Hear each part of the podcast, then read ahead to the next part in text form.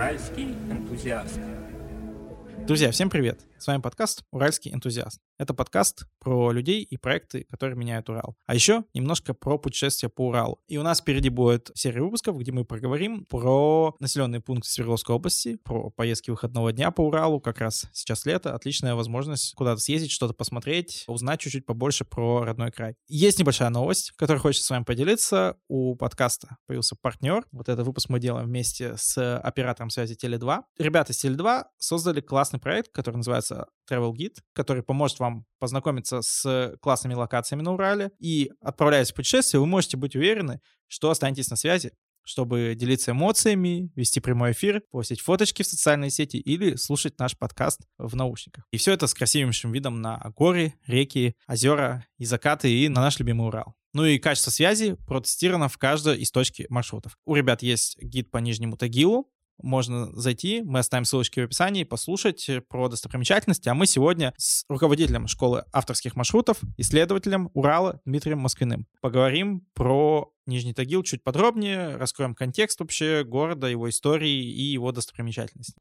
Дима, привет. Привет. Дима — исследователь Урала, большой специалист, мне кажется, по всем всем вопросам. Экскурсии водил ты, наверное, мне кажется, по всем крупным городам Свердловской области. И по крупным, и по некрупным тоже. Давай поговорим про Нижний Тагил. Вообще, твое какое-то, может быть, мнение об этом городе? Как ты с ним познакомился, как ты его для себя открыл? Ну, вообще город такой очень специфический. Я все время сталкиваюсь с людьми, которые до сих пор, живя в Екатеринбурге, ни разу до Нижнего Тагила не добирались. И у меня тоже опыт такого взаимодействия был достаточно разодранный. То есть я когда-то в начале 2000-х годов был в Тагиле и смотрел на него глазами человека, который вообще ничего не знает ни про Урал, ни про какую-то историю, и кому это было, ну, так скажем, не сильно интересно, потому что, ну, такой же был стереотип, да, что, что здесь вообще смотреть на этом Урале, все самое интересное где-то там далеко. Естественно, когда я занялся уже таким более э, серьезным изучением, что же все-таки такое Урал, из чего он состоит, Тагил стал очень важным местом, потому что даже долгое время, наверное, до этого года, я всегда рекомендовал туристам начинать свое изучение Урала именно с Нижнего Тагила. Прилетели в Екатеринбург, сели и минуйте этот Екатеринбург, вот, оставьте его на потом, потому что если вы хотите увидеть настоящий э, горно-заводской Урал, то вот Тагил лучшее место, да, все дымит, э, все воняет, завод на месте, значит, соответственно, весь ландшафт горно-заводской на месте. И в этом смысле это город, который именно интересен тем, что он дает возможность погрузиться в такой настоящий промышленный Урал. То, чего в Екатеринбурге нет, вряд ли в ближайшее десятилетие будет да, и э, мы, соответственно, здесь, ну, совсем уже хипстанутый город, а там вот все еще, все, все по-настоящему, индустриализация в разгаре. Да, это очень интересно. Я тоже для себя Нижний Тагил открыл достаточно внезапно и неожиданно, потому что есть определенные стигмы, мне кажется, вокруг этого города, что это прям какая-то дыра. Спасибо нашей Раши за вот этот образ там Тагил и все такое. Я думаю, люди, если нас слушают не из Екатеринбурга, то, наверное, они о Нижнем Тагиле знают только вот из этой передачи. Это был, наверное, один из первых первых городов в Свердловской области, куда я поехал, просто в формате путешествия выходного дня. Поехали мы то зимой абсолютно вслепую, то есть не готовясь, не читая, ничего не изучая. Ну, тогда еще не так этим увлекались. Вот, и мы были очень сильно поражены вообще тем, что город очень красивый, очень интересный, и там очень много достопримечательностей. И более того, потом, когда я стал уже чуть-чуть разбираться, погружаться в тему, я узнал, что там очень развитая культурная, художественная жизнь, там очень много художников. Но об этом мы чуть-чуть попозже поговорим. Да, давай все-таки пойдем по нашей хронологии, да, вот э, Нижний Тагил, он в начале 18 века практически одновременно с Екатеринбургом основан, и, собственно, появляются города-заводы по всей территории Урала, и в частности Свердловской области, которой, конечно же, тогда не было. Давай вот поговорим об этом контексте, почему вообще здесь начинают появляться вот эти самые города-заводы. И эта горнозаводская цивилизация начинает зарождаться. Почему это происходит? Я, как очень большой противник концепции горнозаводской цивилизации версии Алексея Иванова, чуть-чуть поправлю и расширю Хорошо. контекст. Отлично. Потому что, мне кажется, мы должны говорить о... Э, цивилизация слова вполне, может быть, и пригодная, но не об этих э, несчастных 300 годах, которые Алексей увидел, а как минимум пяти тысячах лет. Потому что все, что русские, пришедшие на Урал э, и начав здесь делать с 1700 года под названием горные заводы, металлургия и так далее, это все ничуть не отличается от того, что делали древние металлурги на этом самом Урале. Иногда буквально в тех же самых местах, на которых мы основали создали свои города-заводы, а города-заводы уже были, да, синташтинская культура нам в этом плане на Южном Урале прекрасно это показывает, иткульские городища прекрасно показывают, да, но это все те тысячелетия, о которых мы практически ничего не знаем и не видим. В этом плане я сейчас всегда вот, э, наверное, шокирую, но всегда говорю, что по сути ничего нового, кроме самой технологии, мы сюда не привносим. Русские заселяют э, те же самые места, которые были заселены древними людьми. Месторождения многие, железо, меди, это месторождения, которые древний человек знал, возделывал, добывал там э, необходимую ему руду. И в некоторых случаях даже само появление там заводских площадок, оно продиктовано абсолютно теми же обстоятельствами, которыми руководствовался древний человек. И недаром, кстати, тот же Василий Татищев был крайне внимателен к меткам, которые оставили древние люди. Прежде всего писаницы, разные, как мы теперь называем, терриконы, да, или хвосты от добычи полезных ископаемых, вот, э, они тоже есть от древних людей, они менее заметны, не такие масштабные, которые оставляет э, советская эпоха, но тем не менее изменения в ландшафте древние люди тоже сохранили, и по ним можно кое-что понять, да, где копать, по крайней mm-hmm. мере. И Тадичев это хорошо видел и понимал. И Демидовы тоже в какой-то момент, в общем, это все уже хорошо понимали, поэтому река Тагил их привлекла, река Тагил древняя река для человека, там живет тысячелетиями на реке Тагил есть писаницы, которые, в общем, намекают на то, что здесь что-то происходило, и люди здесь что-то делали. И, соответственно, да, действительно, вот появляются горные заводы, но появляются как новая версия, и не более, в общем-то, того. Значит, почему они появляются в российском варианте? По одной простой причине. Собственно, началась война. Война требует импортозамещения, и это импортозамещение а, связано с тем, что металл, который Петр Первый может использовать для а, нужд своей армии, ему до этого приходилось закупать у той страны, с которой он эту войну ведет, то есть у Швеции. Шведы были главными поставщиками, собственно, железа и продукции из него для России до 1700 года. Были запасы руды на их территории? На были запасы руды, были заводы, были мастера, специалисты, все было в Швеции. Швеция была одной из мощнейших держав. Да, это сейчас это вот страна там, значит, э, с Карлсоном и всем прочим, а тогда это одна из мощнейших держав. И мощь могла держаться только на супер продвинутой, супер современной современной армии. И Петр I прекрасно понимает, что не выиграть войну, если не будет собственного металла, и армия не будет полностью обеспечена собственными разработками. Что-то напоминает? Ну ладно. Так вот, собственно, Урал в этом плане попадает в зону естественного а, внимания, потому что к этому времени уже много указаний на то, что металл здесь есть. Да, мы можем вспомнить, что первый официальный завод, который а, запускается на территории Большого Урала, это Пыскарский медный завод у Строгановых, это 1630-е года. Значит, соответственно, ну, он недолго проработает, но тем не менее. Потом будет длинная череда так называемых мужицких заводов, когда в огороде стоит печка примитивная, и в ней плавят какую-то руду, добытую поверхностным способом. К 1680 годам монахи Далматовского монастыря уже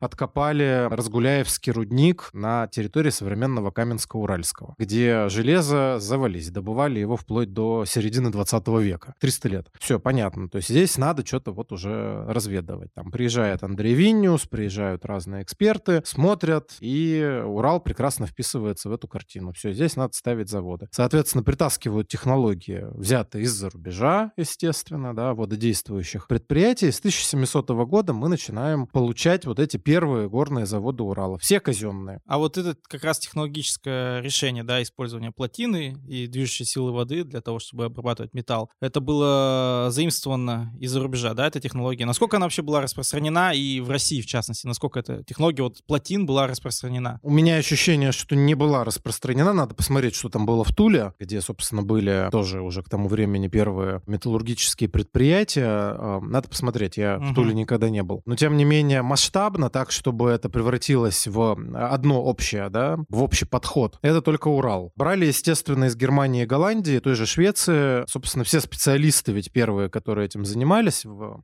первой половине 18 э, века, это выходцы из этих стран. Самые главные металлурги к этому времени — это саксонцы. И саксонцев на Урал будут вести, особенно уже во времена Дегенина а, и Татищева, ну, просто десятками. Приглашать, э, обеспечивать всем необходимым, чтобы они только приезжали и поднимали это производство. Это абсолютно как бы импортная технология. Так же, как потом, через 200 лет, большевики, когда запустят индустриализацию, все равно то же самое. Мы будем ориентироваться на американские заводы, понимая, как запускается большой заводской конвейер, и будем закупать оборудование у тех же немцев, э, англичан, французов и чехословаков, как у передовых промышленных держав первой трети 20 века. То есть мы в этом плане как бы ходим по одним и тем же граблям, да, примерно раз в 200 лет. Да. Ну или раз в 100 лет. Да, но здесь вот важно, наверное, еще раз проговорить такой момент, что Урал, Свердловская область в частности, да, это как раз пример повсеместного распространения технологий вот этих плотин, да, потому что только на Урале это прям, ну, практически в каждом более-менее крупном городе есть плотина, есть пруд. В каждом, скажу без преувеличения, в каждом. Кроме тех, которые построили во второй половине 20 века, и то, да, например, Качканар, если мы возьмем, мы все равно видим и плотину, и пруд, только задачи другие, и это смещено относительно постройки города. А по моим ощущениям, ну, собственно, у меня ощущение от э, Ныроба и до вот, там, Магнитогорских степей с севера на юг, а, ни один населенный пункт с 1700 года не строился по другому принципу, кроме как по этому. Значит, есть отдельные деревни, которые как бы как рабочие поселки при заводе. Ну, это место, собственно, для того, чтобы вот рабочие расселились. Но все, что строилось именно как э, заводское поселение, и потом станет тем более городом или даже поселком городского типа, это всегда один и тот же сценарий. Река, плотина, пруд, предприятие. Да, ну это, наверное, еще связано с тем, что если по европейской территории России люди расселялись каким-то условно естественным образом, да, там экономическими факторами, природными и так далее, то на Урал конкретно люди заселялись с целью того, чтобы развивать заводскую индустрию. Ну, да? после 1700-го, да, до этого, конечно, До нет. этого, да, там, до этого была отдельная еще большая история. Мы ее, наверное, в рамках нашего сегодняшнего выпуска не успеем охватить, да, об этом мы чуть-чуть говорили вообще в первом выпуске подкаста «Уральский энтузиаст», который как раз был посвящен шигирскому идолу, и мы пытались понять, что же за люди там населяли наши территории в стародавние времена. Хорошо, давай тогда немножко поговорим про политический, может быть, расклад того времени. На Урал приходят люди, чьи фамилии нам хорошо известны, чьими фамилиями названы улицы. Это Демидовы, Татищев, Дегенин, Строгановы. Откуда, во-первых, эти люди берутся, да, кто они такие в формате того времени, что это за люди, и как между ними делятся зоны влияния на Урале. Ну, если мы берем большой Урал, да, то есть мы все-таки выходим за пределы привычных нам регионов, конечно, это колоссальное движение, и первыми пришли Строгановы. Строго будем, если следовать хронологии. Строгановы в этом плане это Северное Прикамье, это современный Пермский край, и, как известно, богаче Строгановых не будешь, э, то есть феноменальные совершенно совершенно размеры подконтрольные территории и феноменальные доходы, да, которые до сих пор никто точно не знает, какими вообще а, деньгами располагали а, Строгановы как династия в целом. То есть никто в России к ним не приблизился за все 450 лет с момента, когда они взяли под контроль Северное Прикамье. И они, конечно, были первыми, и у них были свои а, серьезные интересы, и они были полноправные просто хозяева на огромной территории. Напомню, что в нее в том числе попадают э, берега реки Чусовой, не только Кама, но и, в общем, еще там ряд рек.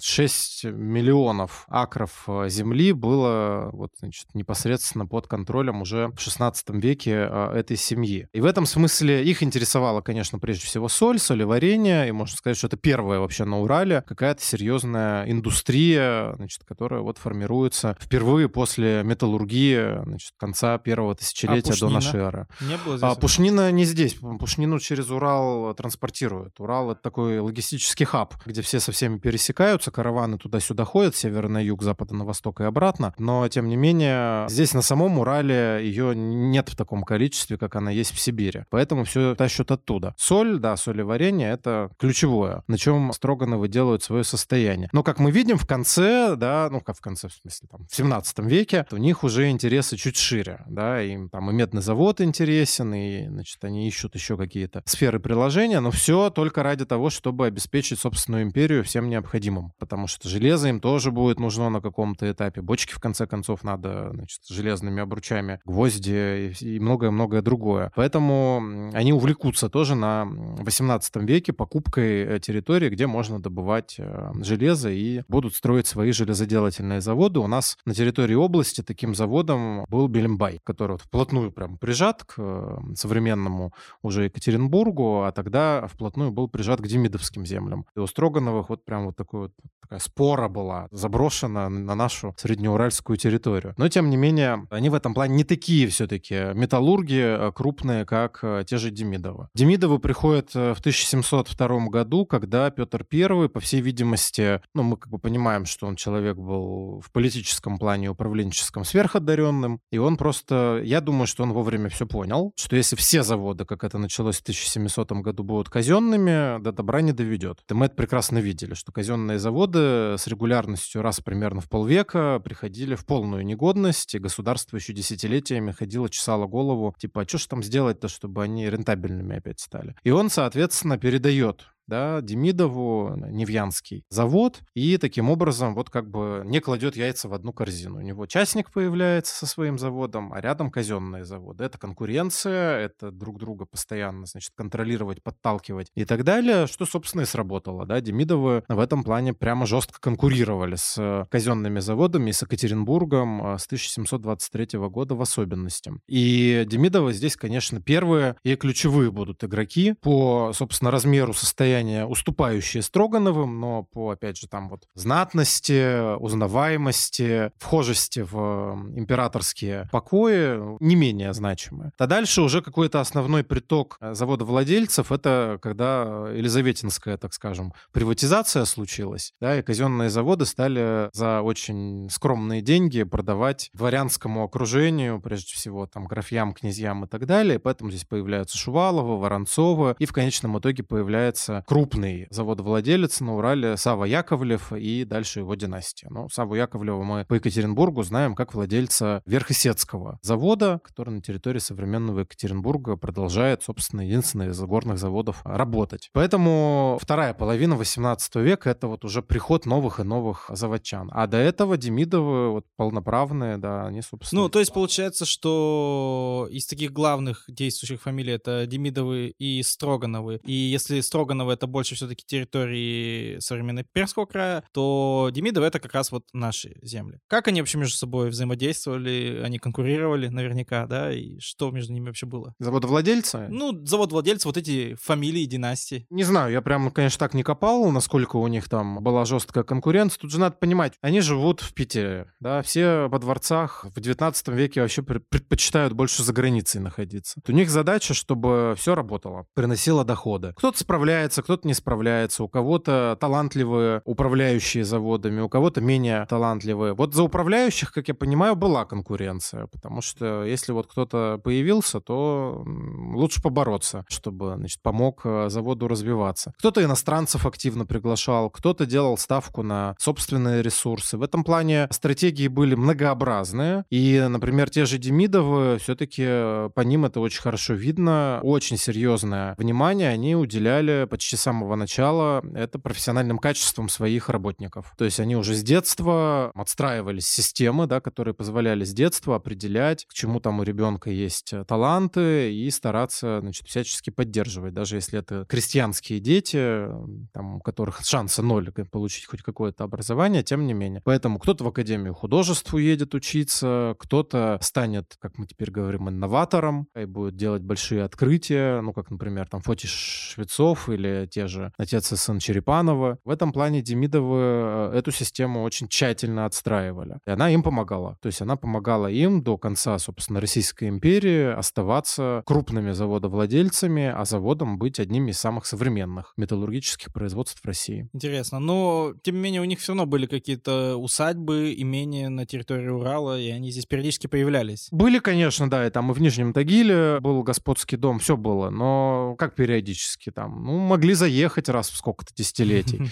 Вот, а какие-то могли вообще не заезжать, потому что, ну, есть оно где-то там и есть, чего я здесь забыл. В этом смысле нет, у них не было а, вот это не как сейчас, да, не как мы привыкли, что там все-таки владельцы завода хоть какое-то время, но проводят на своем предприятии. Нет, вполне хватало переписки с управляющим завода. Ну, в общем, они удаленку освоили еще в 18 веке. Абсолютно, абсолютно. Да, как э, предприниматели, там, децентрализованная команда и все такое такое. Это причем еще имею в виду, что там письма идут, да, по сколько месяцев, да, пока ты там получишь отчет, дашь распоряжение, да, полгода пройдет там, от Италии до сюда, ну там чуть меньше. Это, конечно, не зум э, технологии, но тем не менее все это работало исправно. Очень интересно. Хорошо, ну мы поговорили, в принципе, уже про конкуренцию, даже немножко городов-заводов. Советский Союз приходит и всю эту историю национализирует, да, я так понимаю. Но в целом э, Советский Союз продолжает вот эту вот путь индустриализации Урала, использование его как опорного края державы и все такое. Что вообще происходит с приходом советской власти? То есть строятся новые заводы, они... На Урале в целом? На Урале и, в частности, в Нижнем Тагиле. Ну, вообще понятно абсолютно, что приход советской власти — это такое, ну, собственно, возвращение к петровским историям на Урале. Вторая волна индустриализации, то есть если первая — это по одному лекалу горные заводы, там неважно, чугуноделательные или медиплавильные, советская индустриализация — это тоже за короткое время строить, но уже заводы-гиганты. Здесь надо помнить, что с 1923 года по 1934 год, чтобы достичь вот этого быстрого индустриального прорыва, весь Урал был объединен в один регион. Да, по сути, это был экономический, прежде всего, регион. И от Ледовитого океана до Оренбуржья, от Омской области до Удмуртии, это все Уральская область. Центром в итоге в Екатеринбурге, а не в Перми, как это было в предыдущие полтора столетия. Технологический кластер, как бы это сейчас Ну, да, да. То есть тут задача была в быстрых, в кратких сроках построить вот эти гигантские предприятия. То есть мы видим, например, химический комбинат в Березняках, мы видим металлургический комбинат в Магнитогорске, да, и между ними мы видим э, десятки огромных предприятий, будь то Челябинский тракторный завод, Челябинский завод ферросплавов, Уралмаш-завод в Екатеринбурге или Новотагильский металлургический комбинат, Уралвагонзавод в том же Нижнем Тагиле. В этом смысле там Красноуральск появляется с нуля как э, крупная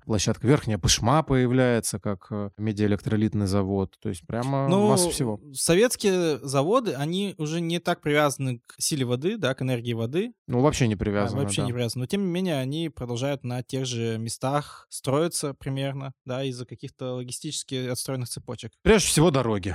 То есть мы тоже это, э, если посмотрим более внимательно, в контексте тысячелетнего использования Урала людьми, мы видим, что дороги практически не менялись. Основные артерии, они проходят там, где они проходили тысячелетиями. Мы вспоминали в выпуске про Верхотурье про Бабиновский тракт, который проходил... Ну, раз это так, это мелочи. Мелочи, Ну, да. это- Конечно, это вот амбиция Москвы, значит, что мы тут сейчас соединим Россию с Сибирью. Ну, соединили на одно столетие. Да. Понадобилось потом все переносить, потому что так это не делается. Хорошо, ну, в общем, с приходом индустриализации в Нижний Тагил приходит еще и такое замечательное архитектурное направление, как конструктивизм, и там есть несколько достаточно интересных объектов в Нижнем Тагиле конструктивистских. Вот для людей, кто искушен в архитектуре, в конструктивизме, что можно посмотреть, если они то Ну, приедут? вообще, надо понимать, что Тагил, так же, как и Екатеринбург, переживает все этапы архитектурного развития. Несмотря на то, что городом он станет только в 1919 году, в отличие от Екатеринбурга, в нем все-таки Демидовы следили за архитектурным соответствием, да, архитектурной моде. Поэтому, если мы туда приезжаем, мы видим прекрасный классицизм, причем ряд зданий, включая, например, Демидовскую больницу в центре современного Тагила, прямое как бы цитирование петербургских э, объектов, и эта больница, например, это такой брат-близнец э, Мариинской больницы на Литейном проспекте в Санкт-Петербурге. Они приглашают архитекторов, э, там прежде всего архитектор Чеботарев. То есть в этом плане Тагил, в общем, соответствовал архитектурным трендам тех эпох,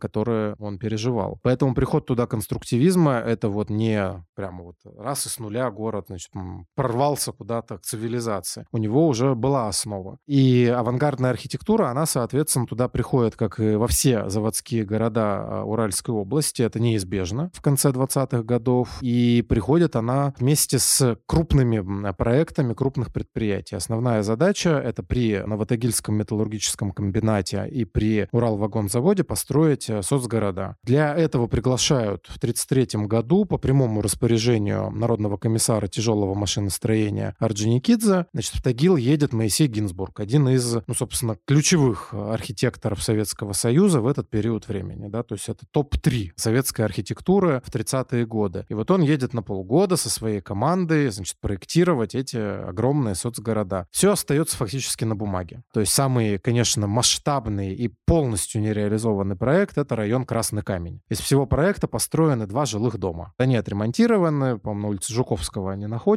И, соответственно, вот два жилых дома, которые напоминают. Но когда берешь весь проект, ты понимаешь, что это не просто какой-то прорыв, а вот к этому подошли только в конце 70-х, начале 80-х годов. Даже к самому архитектурному а, языку. Да, у нас э, МЖК ЖБИ э, очень похожи, вот, вот эти закругленные дома, да, вот они похожи на то, что Моисей Гинзбург с командой нарисовали для Тагила тогда. И второй, более реализованный проект — это соцгород при Урал-вагонзаводе, где за 30-е годы возвели 14 каменных зданий. Как бы капля в море, да, для огромного соцгорода, но тем не менее вот эти 14 зданий являются ключевыми объектами авангардной архитектуры Нижнего Тагила. То есть там и здания больницы, здания жилых домов на улице Ильича, такие очень любопытные, две школы примерно одинаковые, ну и, конечно, главный шедевр — это улица, не улица, в смысле, это баня на улице Ильича, которая поражает просто своим внешним а, обликом. Причем это нельзя назвать в чистом виде уже конструктивизмом. Это больше постконструктивистская история, может быть, только жилые дома, четыре жилых дома, вот они, да, они такие прям авангард-авангард с односкатными крышами, с э, такой интересной системой контрафорсов, которые поддерживают одну из стенок, планировками квартир. А, но, тем не менее, это уже вот все равно видно, как бы нет прямо жесткого эксперимента. Уже успокоились, да, что бесполезно строить дома без кухонь в надежде, что все пошли питаться на фабрику кухню. Бесполезно обобществлять всю жизнь, превращая квартиру просто в место для сна. То есть там уже все равно видно, что все такая вот сложившаяся структура жизни. Квартира — это квартира с кухней, ванной, туалетом. Но, тем не менее, внешний облик и некоторое вот такое вот планирование территории — это все-таки еще отзвуки авангарда. Вот. А какие-то здания уже совсем прямо отсылают да, к постконструктивизму, там, с попытками какого-то обогащения, элементы лепнины появляются, колонны и тому подобное. Но это прямо вот супер-супер, да, топовая история. Да, я думаю, что мы в качестве дополнительных материалов в телеграм-канале «Уральский энтузиаст» приложим фотографии, сканы проекта и фотографии вот этих домов, чтобы у вас э, возникла картинка перед глазами, возможно, желание приехать в Нижний Тагил, посмотреть это уже вживую. Если есть интерес к авангардной архитектуре, ехать надо стопроцентно. Угу. У меня опыт такой достаточно уже серьезный, возить туда именно тех, кто ездит за конструктивизмом. Вот кому это прямо интересно, и люди ловят вот эти все объекты, потому что Нижний Тагил, а, абсолютно не проявлен в этом плане, о нем мало кто говорит именно в контексте конструктивизма, а б, то, что там есть, это, ну, абсолютно уникальная история. И посмотреть ее, как-то вот э, понять, да, что здесь происходило, это важно. Наверное, один из самых знаменитых видов Нижнего Тагила — это панорама с Лисией горы в центре города, где открывается просто горизонт от края до края в трубах, дымящих там черным и каким-то еще дымом. Очень интересная такая картина, очень интересный пейзаж, который действительно показывает, что ты находишься в сердце индустриального города, в сердце вот этой заводской жизни. Хочется спросить, вот Уралмаш завод, например, в Екатеринбурге, он был известен на весь Советский Союз и также, ну, даже на весь мир, да, о нем очень много говорили, очень, он такой прям культовый, по сути, завод. Да, вот э, Нижнетагильские заводы, они какую значимость имели в Советском Союзе, или это были просто очередные какие-то заводы? Или они были прям... Это не были очередные заводы. Меня в свое время очень удивила формулировка. Применительно к Свердловску я ее не встречал, а вот применительно к Тагилу в газете «Правда» писали, что в Нижнем Тагиле, значит, идет полное переустройство города города и создаются предприятия мирового промышленного уровня, и что Нижний Тагил это будет большой мировой промышленный центр. Мировой, подчеркну. Про Свердловск так никогда не говорили. Свердловск был советским городом, советским промышленным центром, но не мирового уровня. То есть вот этот пафос, который закладывается в Тагил, ну, примерно с 30-го года, он вот такого уровня. И Тагил в этом смысле в 30-е годы это прямой конкурент э, Свердловска. Так же, как Магнитогорск прямой конкурент Челябинска. Челябинск вообще случайно стал столицей столицей, Екатеринбург тоже стал случайно столицей. Тагил все-таки рассматривается как ключевой флагман, потому что только НТМК — это тысяча гектаров. Уралмаш 300 гектаров занимает, НТМК — тысяча гектаров земли. И Уралвагонзавод еще тысяча гектаров. Два крупных предприятия. Там Уралмаш на их фоне — это карлик. Э, да, это вот для нас он тут, мы же любим все в Екатеринбурге преувеличивать. А для тогдашней истории, конечно, НТМК и Уралвагонзавод — это одни из ключевых предприятий предприятий. В том числе, например, у Уралмаша у него нет металлургического производства вот в таком объеме не было, да, не предусматривалось, нужно было привозить это все уже откуда-то. А там вот сталь отливают, и, собственно, на Урал вагонзавод повезли стенку, да, там, между заводами, и все. Наверное, самая уникальная вещь и достопримечательность в Нижнем Тагиле — это возможность не только посмотреть где-то издалека, да, на заводы, но и непосредственно погулять по старинному заводу. Демидовский завод, который находится в центре города, это вообще уникальнейшая достопримечательность, сохранившаяся до наших дней. Вот этот комплекс заводов, который еще до революции строился, огромные доменные печи. Что вообще сейчас с индустриальным туризмом в Нижнем Тагиле? То есть как он живет, как это происходит, то есть как можно попасть на экскурсии по Демидовскому заводу, может быть, по другим заводам? Значит, беда Нижнего Тагила в том, что наследие колоссальное. А, не умеют его показывать и рассказывать. Б, это такой город, э, я его называю город-моллюск. Вот он все внутрь себя. Он ничего не хочет выдавать наружу. Поэтому для людей всегда большое открытие, что там вообще есть единственный в России полностью музеифицированный завод. Это очень как бы мощно, это очень круто. Но посмотреть его можно преимущественно только снаружи. Потому что, да, на экскурсию можно попасть, но это будет с мая по сентябрь, и только в сухую погоду. Если хоть капля дождя упала, то все, музей все закрыл, и никому ничего показывать не хочет. Не всегда оправдано. Я говорю о том, что у нас музейщики вообще очень э, полюбили в области лениться. Если можно не работать, работать не будем. Потому что, да, нафига нам эти туристы? И так без них тут, в общем, зарплату получаем, и ничего не изменится. Поэтому, к сожалению, это музей-завод, который вот он 40 лет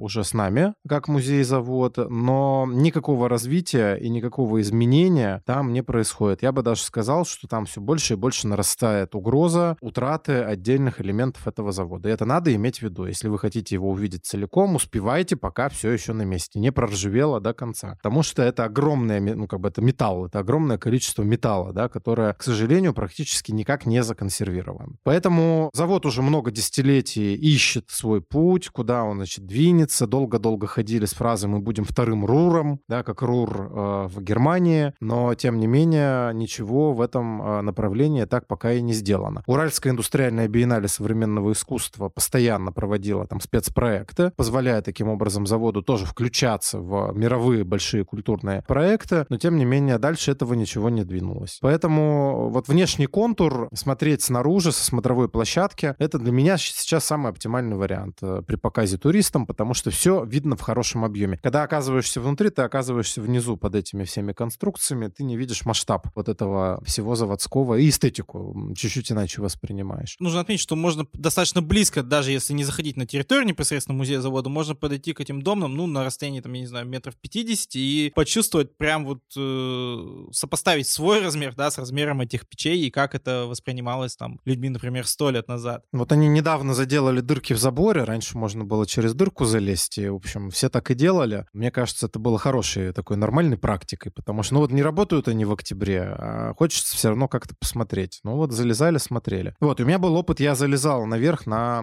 эти конструкции. Оттуда, надо сказать, э, вид э, похлеще, чем с Лиси горы. Ну, я тоже признаюсь, что как уральский энтузиаст, который любит куда-нибудь залезть, тоже залезал и наверх этих доменных печей, и там в целом полазил по заводу, погулял. Изнутри это тоже, конечно, э, абсолютно невероятным образом ощущается, какой-то стимпанк или космический корабль, который вот уже такой чуть-чуть проржавевший, брошенный. В общем, ощущения невероятные. Ну, конечно же, мы никому не светом туда лезть, потому что это может быть, наверное, не супер безопасно. Ну, там все под охраной. Да, да вообще тем, тем более, что сейчас все под охраной. Прежде чем мы перейдем к другому блоку, про индустриальный туризм в таком более современном прочтении и другие заводы. Там, вот насколько я знаю, сейчас на НТМК есть экскурсии. Да, НТМК запустили индустриальный туризм на свою территорию. Они показывают доменный цех, цех, они показывают конвертерные печи, все дымит, э, плавится, горит, э, в общем, как бы все очень круто. И действительно, да, это востребованный формат, значит, у них там на год уже все расписано, и пролезть вот так просто не получится. Это только групповое обслуживание, это только через организации, которые,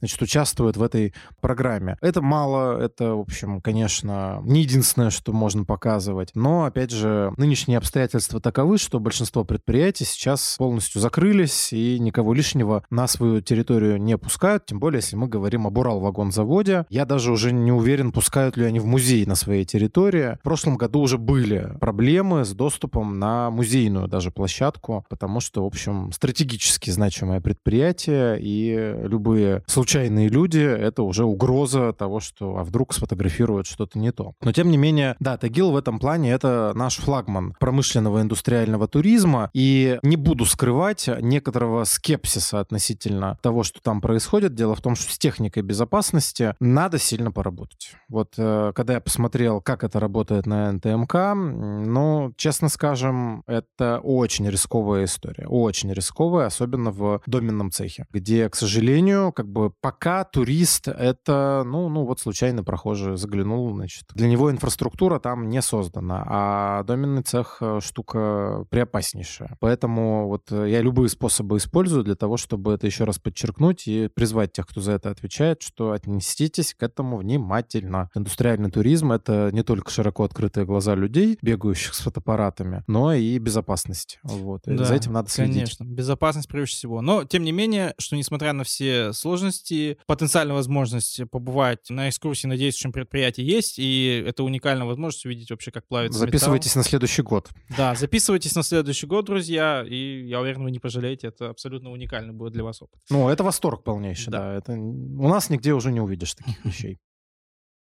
Хорошо, давай от индустриальной части немножко уйдем в сторону творчества, художественной части. В целом Тагил в этом плане тоже очень интересен. Неожиданно, да, потому что у всех понятно, там заводы, это все ожидаемо, ожидаемо это услышать. А вот когда мы говорим про искусство, это уже немножко необычно. Есть такая достопримечательность там, это Тагильская Мадонна. Расскажи поподробнее про этот объект. Ну, я чуть э, шире все-таки тоже подойду. Как бы контекст здесь тоже очень важен. Мы должны понимать, особенно екатеринбуржцы, что Нижний Тагил в культурном плане развиваться стал гораздо раньше, чем Екатеринбург. Мы тут, значит, опять же все кичимся, какие мы сейчас прекрасные, сколько у нас музеев и всевозможных культурных проектов. Это все стало возможным только после индустриализации Екатеринбурга, Свердловска в том числе. Тагил начал почти на 100 лет раньше, благодаря Демидовым. У них один из самых первых музеев вообще, 1840, по-моему, год. На Урале это, по сути, первый музей, который появляется и дает возможность людям что-то увидеть. У них художественные промыслы. В Екатеринбурге ничего даже близко нет, заметь. Да, у нас за 19 век э, мы ничего не рисуем, не пишем, не льем в художественном плане, а у них все есть. У них есть и чугунное литье свое собственное, еще с 18 века художественное. У них есть э, роспись на подносах лаковая. У них династии художников, там династия Худояровых, несколько поколений. То есть это все вещи, которые вот как раз то, что я говорил, Демидовы в это вкладывались и очень основательно. Ну, то есть они принципы устойчивого развития уже тогда Абсолютно, абсолютно. То есть и культурный слой это важно. Для них это очень важно, потому что это дает э,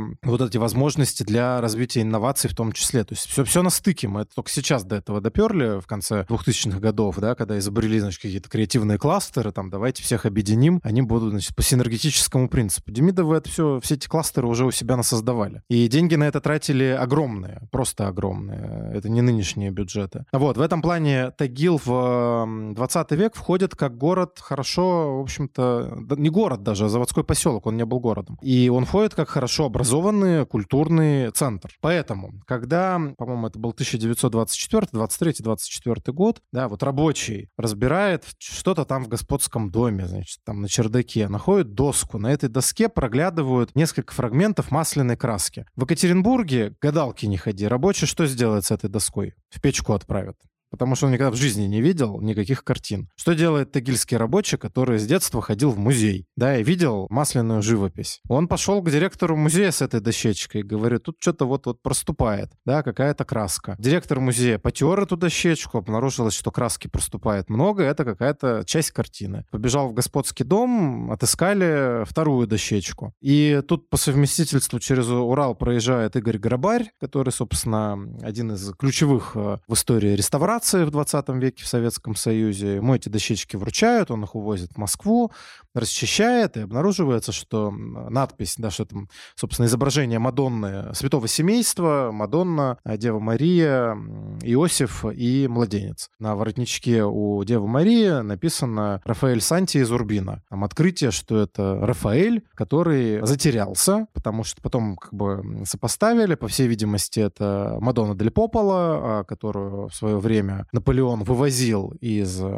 Италии, Вот, у Рафаэля много изображений э, вообще связанных со святым семейством. Ну, вот это вот одно из затерявшихся. Но это предположение, потому что кроме Грабаря, который атрибутирует эту картину как Рафаэля, за последующие сто лет не было ни одной экспертизы. Музей не стремится к этой экспертизе, потому что все-таки есть достаточно весомые основания у специалистов говорить о том, что, возможно, это работа, которую делают при прямом участии Рафаэля, но все-таки его ученики, да, что это не сам Рафаэль в чистом виде, это его, так скажем, мастерская. Вот, и это как бы сразу понизит, да, статус этой работы. Но, тем не менее, Эрмитаж пару лет назад, когда проводил выставку, связанную с Рафаэлем и кругом художников вокруг него, они эту работу брали и атрибутировали, в скобочках написали «предположительно Рафаэль». То есть вот без большой серьезной экспертизы пока никто не будет точно говорить, что это а, работа Рафаэля. Но меня всегда поражает вот сам вот этот момент, да, рабочий, который находит доску, видит масляную краску и понимает, что это надо в музей тащить, а не в печку кидать. Это уровень, да, это уровень культуры вот э, людей, которые в это время а, живут в Нижнем Тагиле. Поэтому, да, это, конечно, сейчас одна из основных работ, э, которая у них экспонируется в Музее изобразительных искусств и которая, собственно, позволила этому музею возникнуть после войны, да, там была пополнена коллекция. Фактически они могут показывать всю историю русской живописи с конца 18 века и до 20 века. Ключевые имена, да, жанры, техники, все в их коллекции есть. В этом плане музей, ну, такой не рядовой точно, вот, а благодаря Рафаэлю еще и вот э, делаю еще 100 шагов вперед по сравнению с любой картинной галереей на территории Урала. Ну, то есть еще одна точка обязательно к посещению в Нижнем Тагиле. Обязательно, да, да. Много времени не отнимет. Хорошо, давай тогда поговорим еще про более современное, может быть, искусство. Тоже удивительное открытие, что в Тагиле достаточно сильная школа художественная, и оттуда очень много э, выходцев, художников, которые занимались творчеством и на территории Тагила, и потом уходили и в Екатеринбург, и даже там куда-то в Москву, по России, может быть, за границу. Есть, э, например, такая арт-группа «Жизнь как перформанс» ЖКП,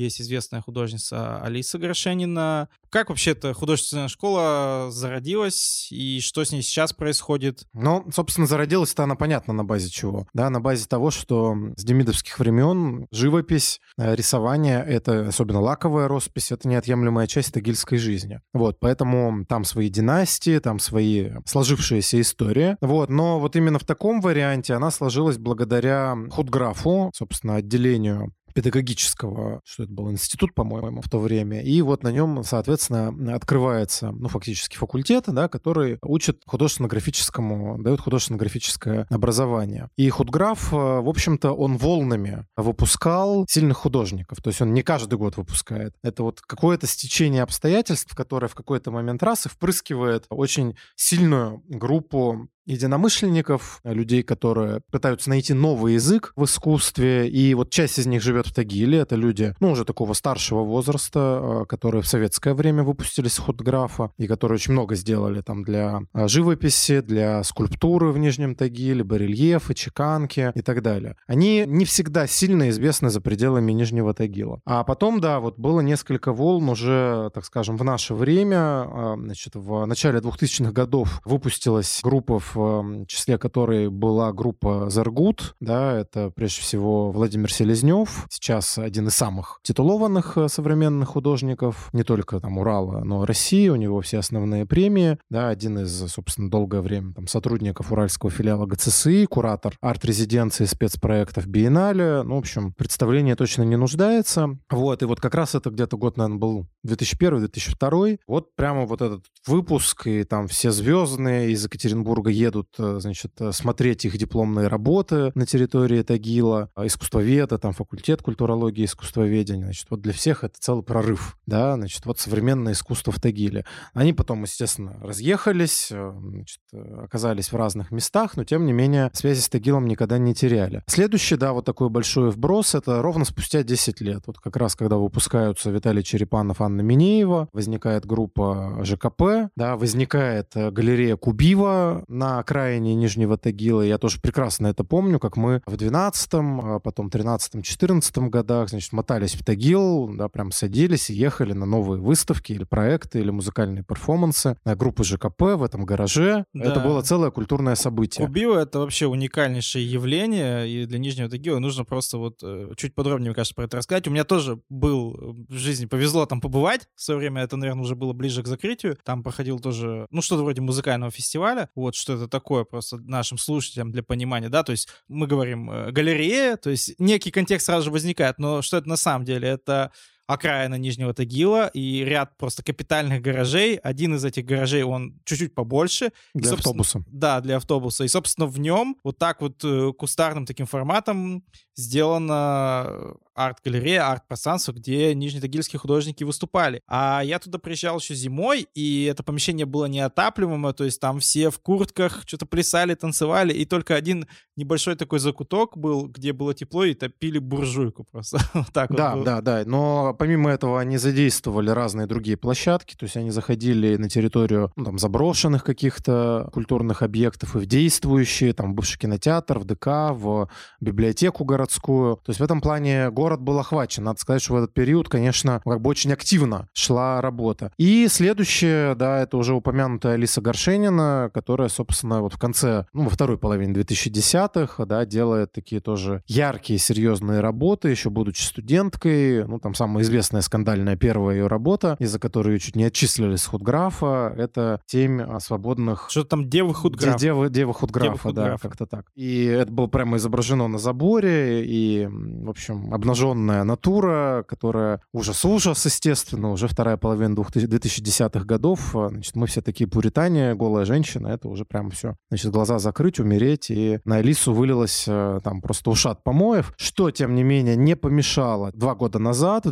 2021 году, Музею изобразительных искусств сделать персональную выставку Алисы Горшениной, а это для таких консервативных институций, как э, Музей изобразительных искусств, это только одно означает, это признание. Все, Алиса вошла вот в сон ключевых э, художников э, города, Урала и России. Конечно, ее язык, ее техника, ее мир образный, который она создает, это, ну, это большое отдельное событие, это абсолютно уральский такой хтонический мир, да, с которым интересно за ним наблюдать, поэтому Алиса это, конечно, ну, отдельное большое явление. Она живет в Нижнем Тагиле, но тем не менее работы делает такого мирового уровня, имея до недавнего времени, по крайней мере, возможность участвовать в больших международных художественных проектах. И я бы еще обратил внимание еще на одно. То есть э, ЖКП, когда уехали из Нижнего Тагила, сначала в Екатеринбург, теперь уже, к сожалению, за границу, все-таки в Нижнем Тагиле не остановилась эта история. Для меня было тоже два года назад большим таким открытием внезапным, когда я столкнулся с местным культуртрегером Евгений Камухин, э, который на тот момент времени аж четыре площадки одновременно держал, связанных с современным искусством. Четыре галереи, да, в разных местах Нижнего Тагила. И э, каждую неделю он запускал как минимум две выставки. Вот, то есть когда я это все суммировал и пытался так вот в голове прогнать этот сценарий, да, то есть что там у человека вообще в мозгах, что за компьютер работает, но тем не менее это, это очень круто, что есть такие люди, и вот он сейчас, я так понимаю, у него осталась одна площадка на территории Самородка, арт, креативного кластера в Нижнем Тагиле, и у него там, соответственно, вот э, два этажа, где он может тоже каждую пятницу он открывает там новую выставку. Вот, и это очень э, здорово, потому что он имеет возможность э, туда привозить работы зарубежных художников, вот, и это все-таки не остановившаяся коммуникация. Вот, мы уже в Екатеринбурге испытываем сейчас некоторые стрессы из-за того, что ноль, да, заметьте, за год нет иностранных э, художников, проектов э, художественных, а в Нижнем Тагиле есть. И это штука, которая, ну, в общем, надо это ценить. Да, это, это очень важная история. Поэтому Тагил хоть и, и как бы притих вот в последние полтора года, но тем не менее, я думаю, что в культурном плане у них все отлично как бы ждем следующей волны выпускников худграфа. Да, я думаю, что наши слушатели, которые раньше про Нижний Тагил, может быть, знали очень поверхностно, сегодня были приятно удивлены, да, количеством вообще интересных мест, явлений в Нижнем Тагиле. Давай... Так это мы еще только начали Да, это мы говорить. еще только начали, да. Вот. Но, тем не менее, мы все равно находимся в рамках хронометража нашего выпуска. Вот. Поэтому давай кратенько э, резюмируем маршрут выходного дня по Нижнему Тагилу. То есть, что посмотреть, куда сходить, вот прям must have, must visit. Это, понятно, музей изобразительных... э, Ну, я бы очень рекомендовал музей э, Черепановых, э, где собраны очень интересные технические образцы, и кое-что из этого работает, и это включают, заводят, э, дают возможность как-то с этим повзаимодействовать. Я бы очень рекомендовал краеведческий музей, просто в силу того, что на первом этаже уникальнейшая коллекция из демидовских, собственно, там и картины очень любопытные, и произведения, связанные с горнозаводской историей, там одна медная горка, чего стоит начало 18 века. Я бы очень рекомендовал на трамвае доехать до Уралвагонзавода, да, до района э, вагонки, все-таки посмотреть конструктивизм, посмотреть два ДК, один ДК Окунева на вагонке, они оба послевоенные, и, конечно, Дворец культуры НТМК, который, ну, внутри просто поражает роскошью. Росписи, все восстановлено, все отреставрировано, идеальнейшее состояние сохранности. И там просто, конечно, совершенно с ума сходишь просто от того, сколько было вбухано сил, денег, творчества людей, значит, вот в конце 40-х, в начале 50-х годов. Это тоже очень э, интересно. Там наверху еще можно выйти на смотровую площадку, посмотреть, значит, на, с другого ракурса, не только с Лисьей горы. И летом я всегда теперь рекомендую обязательно вечером покататься на пароме, на судне, которое плавает по Тагильскому пруду, потому что пруд огромный, в него открываются прекрасные виды, и часовая прогулка по нему совершенно ну, как бы такой релакс, да, после такого интенсивного музейно-прогулочного дня. Вот, там очень приятно. И это то, чего у нас нет в Екатеринбурге. Ну, там у нас есть, конечно, городской пруд, который периодически, э, да, уровень воды падает, причем особо не насладишься, а там прям очень хорошо все. Всегда еще рекомендую, что вообще лучше всего это приехать с ночевой в Нижний Тагил, переночевать в отеле Демидов Плаза, бывшем Паркыне, там прекрасно позавтракать с утра и вперед. То есть как минимум полтора дня в Тагиле точно хватит для того, чтобы вот этим всем как-то пропитаться. За один день все галопом да, то есть там даже по музеям, к сожалению, музеи Тагила, как и многие музеи в Свердловской области, предпочитают выходные работать по сокращенному графику, например, до трех часов дня. Как бы какие туристы, кто поехал, приезжайте к нам в будни. Мне обычно говорят в таких музеях. Ну вот мы же вот со вторника работаем, вот приезжайте. Как-то так все устроено. Это Тагил, еще раз говорю, это моллюск, да, все в себе какой-то там внешний мир, да, и ладно, плевать нам на него. Да, друзья, на этом мы заканчиваем наш выпуск про Нижний Тагил. Напоминаю, что мы делаем этот выпуск при поддержке оператора Теле2, которые выпустили Travel Guide, который синхронизирован с картой покрытия оператора и доступен бесплатно всем, кто хочет изучать Урал. Команда проекта создала маршруты разного формата. Это путешествия выходного дня или поездки на несколько дней на природные локации, городские локации и пешие прогулки. Есть маршруты по Свердловской области, по Челябинской, по Тюменской и даже по Пермскому краю. И эти авторские аудиогиды от команды проекта помогут вам отправиться в путешествие, в котором вы, кроме впечатляющих видов и крутых эмоций, эмоций можете узнать еще много интересных фактов и легенд. А также для клиентов оператора приготовлены дополнительные бонусы на выбор. Это скидки или бесплатный билет на посещение музеев. Это вам может очень пригодиться в Нижнем Тагиле, потому что там много крутых музеев. Также это еще экскурсии, скидки на проживание и различные активности в локациях маршрутов. Все подробности вы можете узнать на сайте проекта travel.tele2.ru. Эту ссылку мы оставим в описании. Как насчет того, чтобы ближайшие выходные провести в горах или покорить вершины Таганая, исследовать Уральское Бали, а может быть узнать секреты мастеров, работающих за маской сталью в Златоусте, или выбрать любой другой маршрут из 11 маршрутов по Челябинской области. В общем, друзья, заходите на страничку Travel Guide, выбирайте то, что вам интересно, и отправляйтесь в путешествие. Надеюсь, что мы смогли вас немножко заинтересовать Нижним Тагилом. Дим, большое спасибо, что пришел, поделился с нами такой ценной информацией. С вами был подкаст «Уральский энтузиаст». Слушайте нас на всех платформах, пишите нам отзывы, комментарии, ставьте лайки и делитесь выпуском с друзьями. Всем пока. Всем пока. Уральский энтузиаст.